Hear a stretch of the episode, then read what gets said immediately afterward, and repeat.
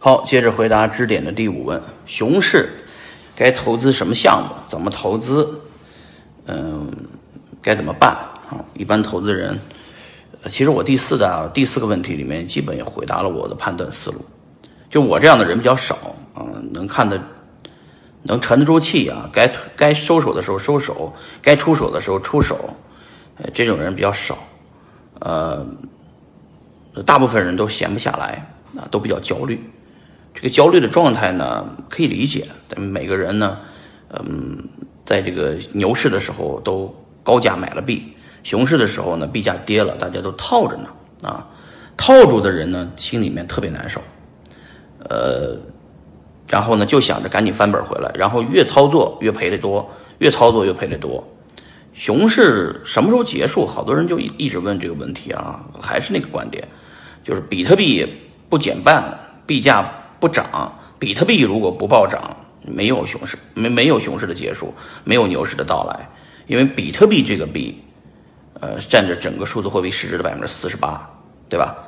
我们呃，大部分的人呃都觉得比特币太贵，所以不玩比特币。但是全世界最有钱的人都是在买比特币，不买别的币啊。所以说一直在强调的这个，是不是后面呃还继续投资？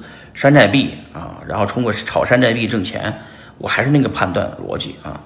呃，我作为个人投资人啊，我赔了我要自己承担风险。呃，你也是一样的，都是大部分人都是个人投资人，不是机构投资人。那你们要对自己的钱负责啊。那我的逻辑是沉住住气啊，沉住气以后呢，就研究。在世界上还有什么样的投资方向？在这个过程中，熊市的过程中，要不停的学习，不停的跟很多聪明的人聊聊聊天，啊，请教。那我从，呃，到了从美国到了到了加拿大，到加拿大以后到温哥华，见了不少的加拿大的那些聪明的人啊，投资人、有钱人，跟他们聊了聊他们的思路，他们还是，呃，姜还是老的辣啊。从一五年股灾以后，他们呢，呃，就是。挣不到钱了以后，他们就该停就停了，他们转向做一些呃，把资产投资在海外的这个一些收入比较稳定的资产上面啊，然后通过复利的方式在挣钱，而不是说进去炒两把快钱啊。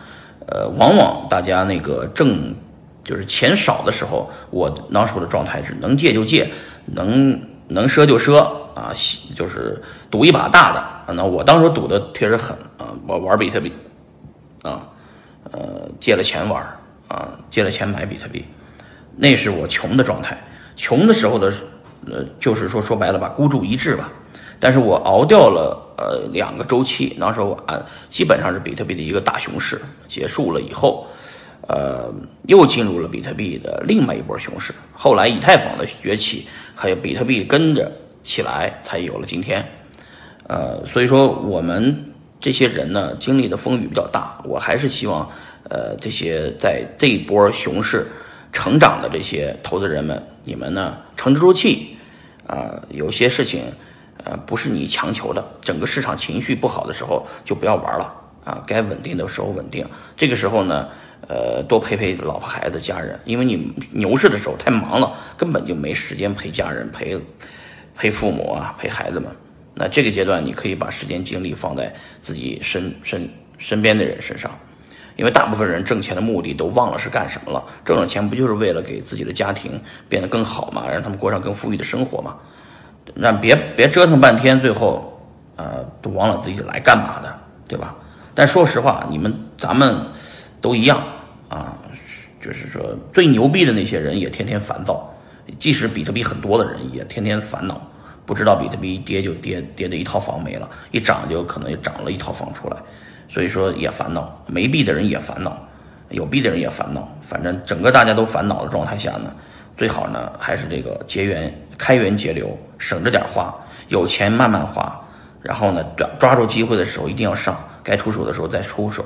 但是我建议你们一年半左右的时间先稳着，先稳一稳啊，别着急啊，这是肺腑之言，你们自己琢磨我这个意思吧。好吧。